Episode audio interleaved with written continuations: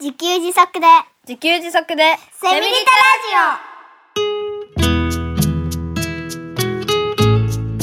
この番組はパーマカルチャー研究所の三つくりゆうきが自給自足で幸せなセミリタイヤ生活を送る知恵をお届けします。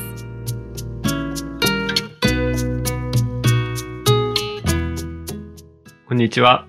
自給自足の専門家、パーマカルチャー研究所の三つくりゆうきです。こんにちは、進行役の生きみえです。三つくりさん、今回もよろしくお願いします。よろしくお願いします。さて、三つくりさん、昨年末に、はい。お風呂の混合線が壊れたということで、はい。あの、新しい混合線は息子さんが取り替えたんですよね。そうなんですよ。ありがたかったですね。ブログに書かれていて、うんうんあ、これは息子さんが書いたのかなっていう文章でしたあね。そうなんですよ。息子がね、ブログまで書いてくれまして。んまあまあ、お願いはしたんですけどね。はい。あの、書いてくれたらいいなって。うんうん読みやすかったです。ね、いや、読みやすかったですよね。僕もびっくりして。うんえ、なん、こんな、いい感じのブログ文章書けんだって思って。かなりびっくりした。で、写真もはい。自分で撮って、ああ、うん。自分で撮って渡してくれたんですよね。だから僕は、あの、ほぼ何もやってなくて、僕やったのは、そのブログのタイトルをつけたことと、あとは、まあ、写真並べ替えてっていう、文章とか全くいじってないんですけど、全く、えええええ、何？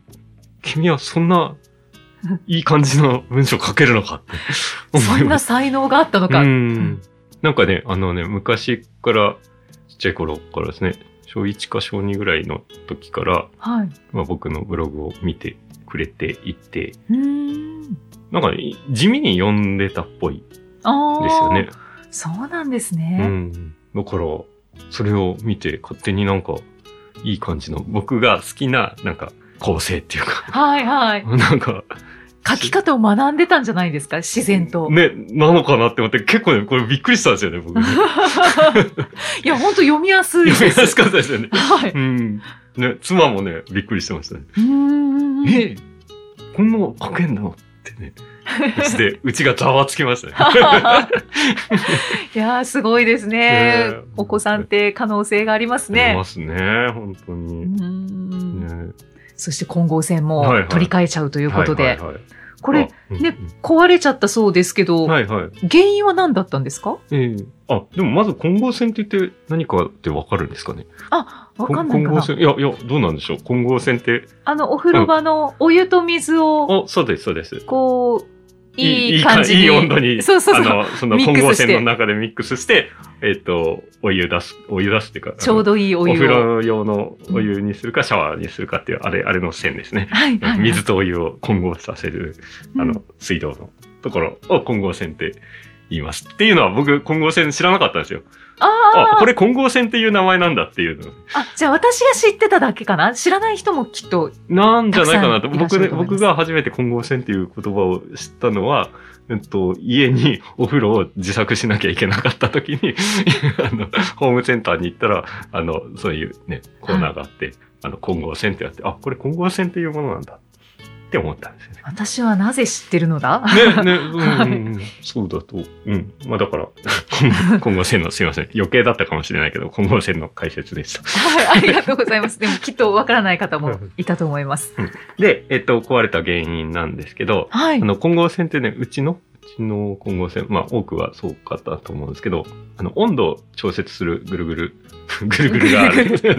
手でこう、回す。うん、そうそうそう。で、冷たい水から、あの、温度が書いてあって40度。だいたい40度のところで止まるようになってて、うん40度を超える場合は熱くなるから注意だよっていう意味で、なんかちょっとボタンを押しながら回すみたいなああ、そうですね。やつなんですけど、あれね、あの、ぐるぐる回しただけで、はい。いい温度に調整されるって、ちょっと不思議な感じしません？そうですよね。うんいや、便利だなって思います。ねねだから、あの絵の中で、えっと、そのぐるぐるの温度設定に応じて、水の量とお湯の量をいい感じで調整して出すっていうことをやってるっぽいですよね。で、なんか、そのぐるぐるの中に、なんかね、これがよくわかんないですけど、機械的なセンサーみたいのがついてる。センサーなのか、うん、なんかの仕組みで、はい。あの、いい温度になるようになってるっぽいんですよねう。んうんううんん。で、それが寒くて、はい。0度を下回ると、まあ、凍結するんですよね。うんうんうん。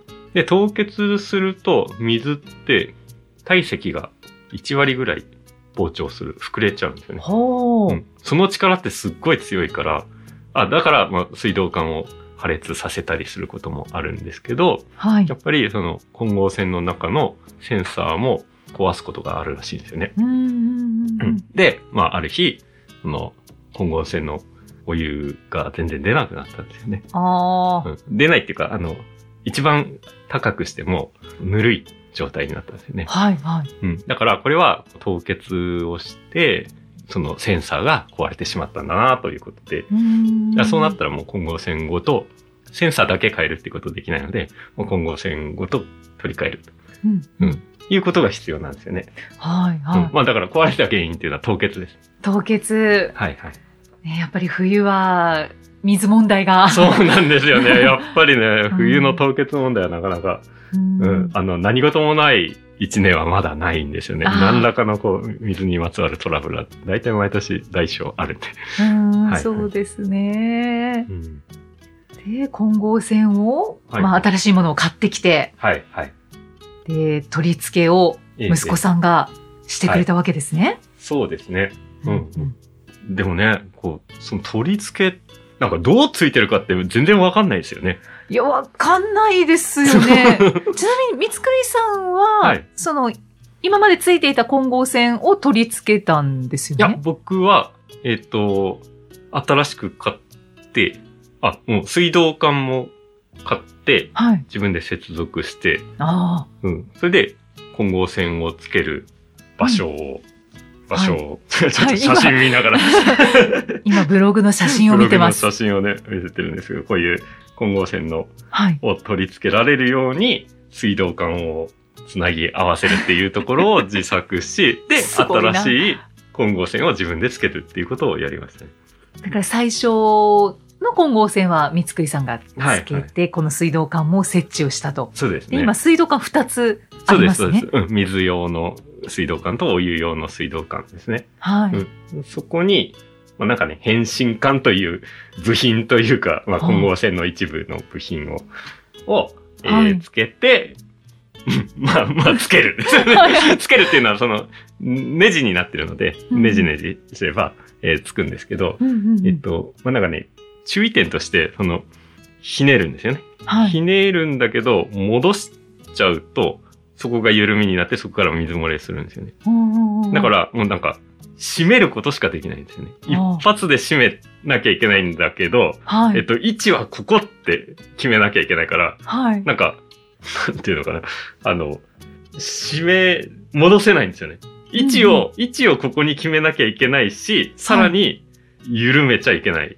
だから、閉める方向一発でここに、バシッとくるように合わせなきゃいけないっていうね。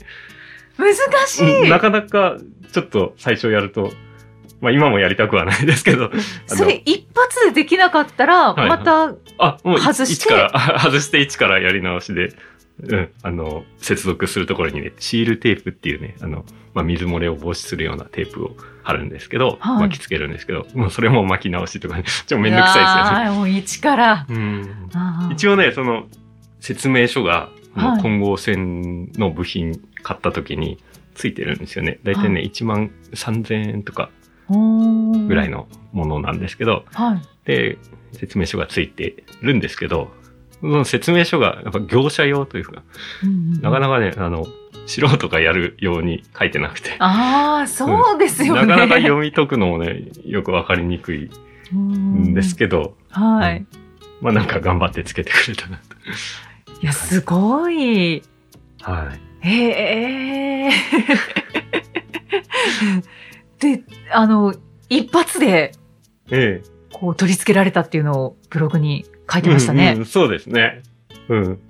ちゃんと説明書見ながらやったんだろうなと思いました。ああ、あ、うんその、そばではずっと見守っては、あ僕ねあの、ひたすら本書いてました。あ 出版で、出版でもう、もう、ひいひい言ってたのでもう本当なんか、一緒に、一緒にやろうって感じじゃなくて、もうごめん、頼むみたいな感じはいはいあだからお願いしたんですそうね。そうそうそう。うんうん。だから必要に迫られてって感じですね。うんうんうん。ねえ。またちょっとブログの文章になりますけど、はいブログの中にうんうん結果2時間ぐらいかけて。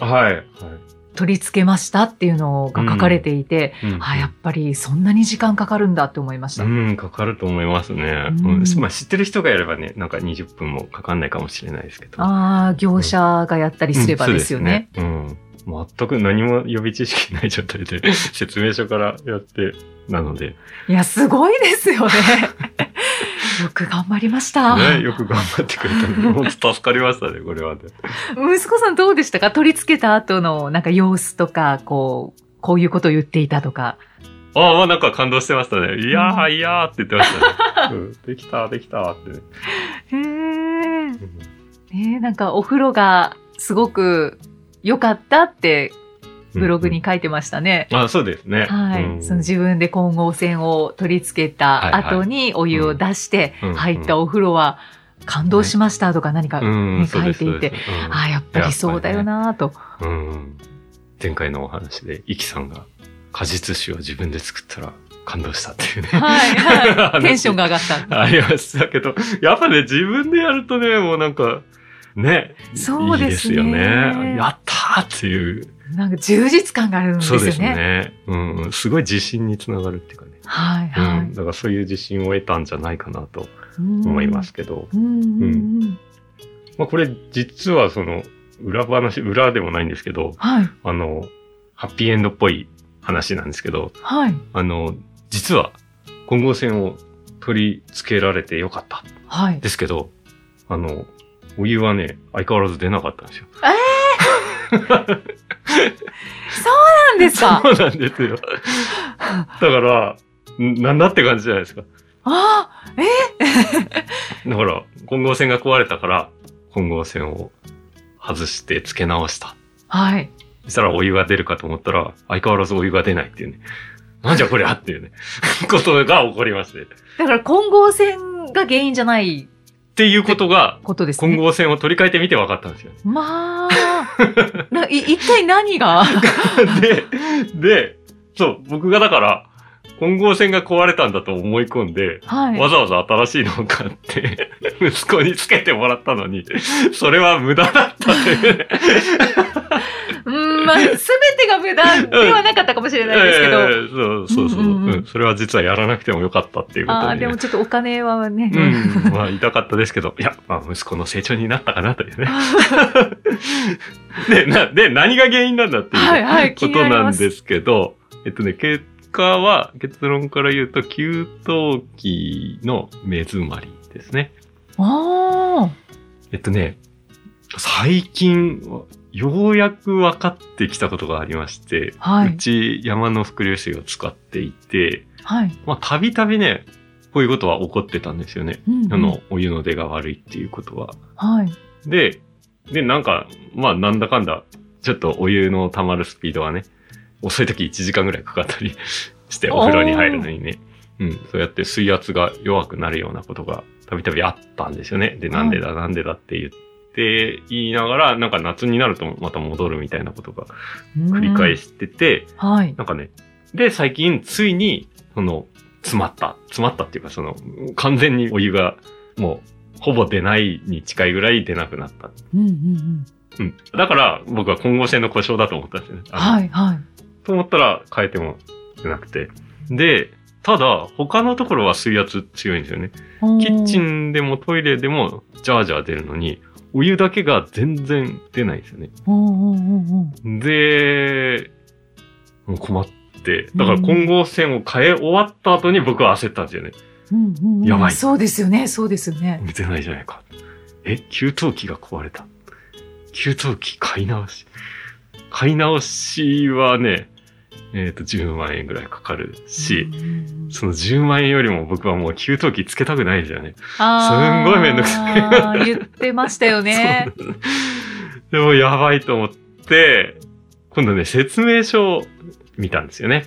はいはい。給で給湯器の？給湯器の説明書。うん。まあ、説明書取ってあって、どっか置いてあるのを引っ張り出してきて、うんうんうんで、と説明書ってあの、故障かなと思ったらっていうあー、ありますね。欄が最後の方にあって、な、何の場合、何の場合ってあって、で、えっとね、お湯の出が悪いっていうのがあったんですよ。はい、はい。これじゃないかって思ったら、えっと、減圧弁のフィルターが詰まっている可能性があります。っはい、て原因に書いてあって、はい。まあ、減圧弁っていうものを、があるっていうか、あの、僕自分でつけたので、うん減圧弁っていうのはこれだって。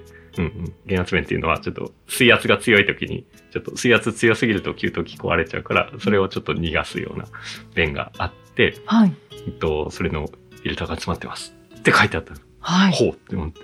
えでも減圧弁のフィルターってなんだって、うんあの、減圧弁にフィルターがあることをその時知って、はい。何これって言って。で、あの、原因っていうのにそこれが書いてあって、この対処って書いてあって、はい。対処、あ販売店に連絡してください。どうすんだこれは これ自分で設置したんだけど、販売店俺じゃねえか。どうしましょうどうしましょうと思って、今度、今度 Google 検索ですね。減圧弁フィルター詰まるとか、はい。なんかそういう。感じの検索をしたら、絵が出てきて、減圧弁の絵が出てきて、ここありますみたいなのがあって、え？って、でも減圧弁、その説明書の減圧弁と、うちにある減圧弁、形違うんですよね。ああ。で、なんか、はいえ？これ？これ？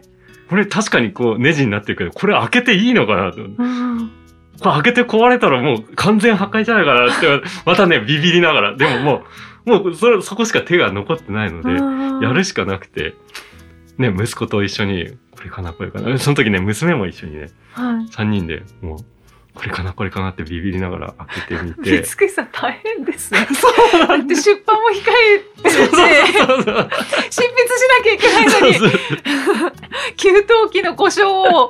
そうあれはなかなか、なかなかね、ね、混合線変えれば治ると思ってたのが治らないっていう 焦りはね。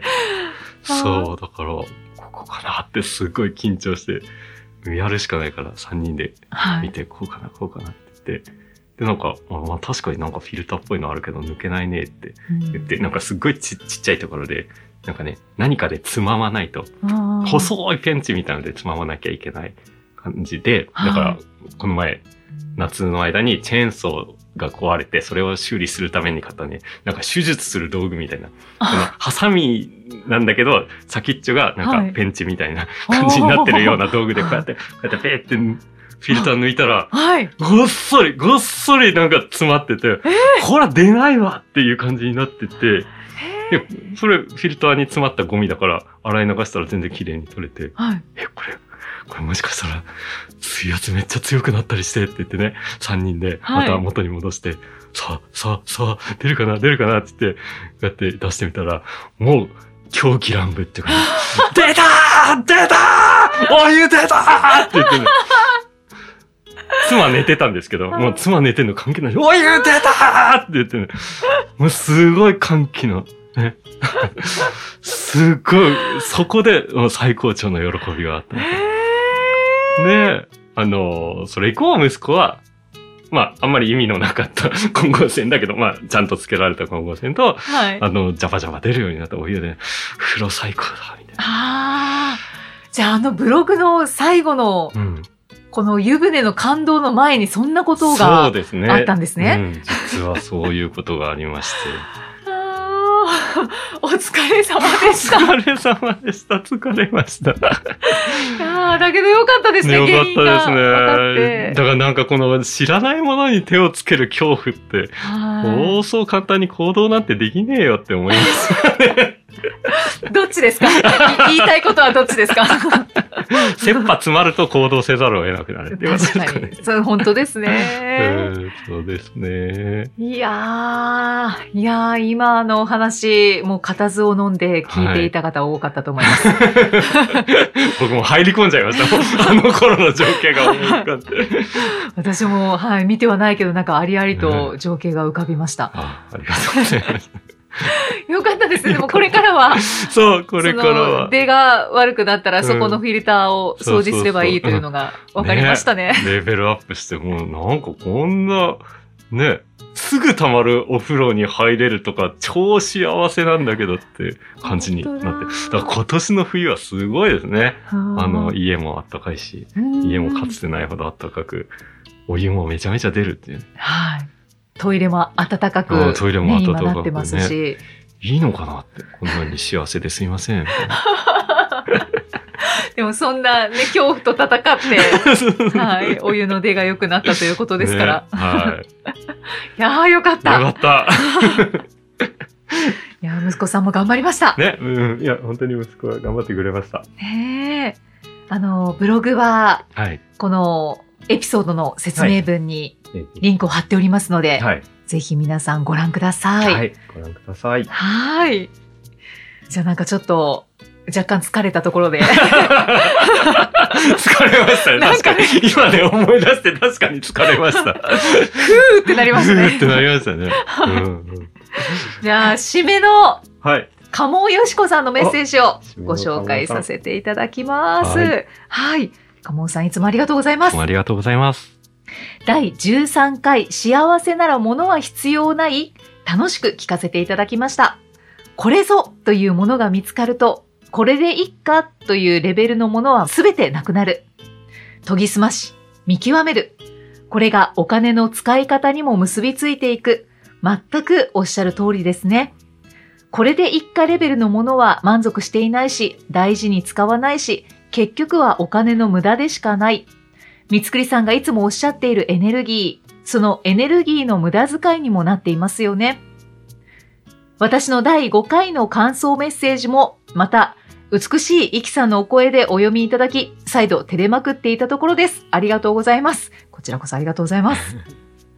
三つくりさんが最後におっしゃっていた言葉、行動しないと何も動かない。やっていく中でいろんなことが起こっていく。これはパーマカルチャーだけでなく、すべてのことに共通する深いメッセージですね。今回もこの響いた言葉、また新たに三つくりさん語録としてノートに書き加えさせていただきました。毎回心に響いた言葉は書き留めているのですよ。考えすぎずに、まずは行動に移してやる。やり続ける。今日も大きな学びとなりました。ありがとうございました。ありがとうございます。はい。三つくり語録を作ってくれてるなんて、感動しちゃいますね。本当ですね。ええいつかちょっと読ませていただきたいですね。見見てみたいですね。確かに見てみたい。いやいや、こちらこそ照れてしまいました。本当ですね。うーんありがとうございます。いつもありがとうございます。なんかもうご紹介するだけで満足っていう感じですねなんか。そうですいません。なんかコメントした方がいいんですけど、いつもなんか聞き入ってしまいました。そうですね。なんかいつもこう要約してメッセージを送ってくださるので、うんうんうんありがとうございます。ありがとうございます。またメッセージをお待ちしております。お待ちしております。はい。ということで、この番組ではメッセージやご感想を随時お待ちしています。エピソードの説明文に記載のパーマカルチャー研究所ホームページのお問い合わせフォームからお気軽にお寄せください。三つくりさん、今回もありがとうございました。ありがとうございました。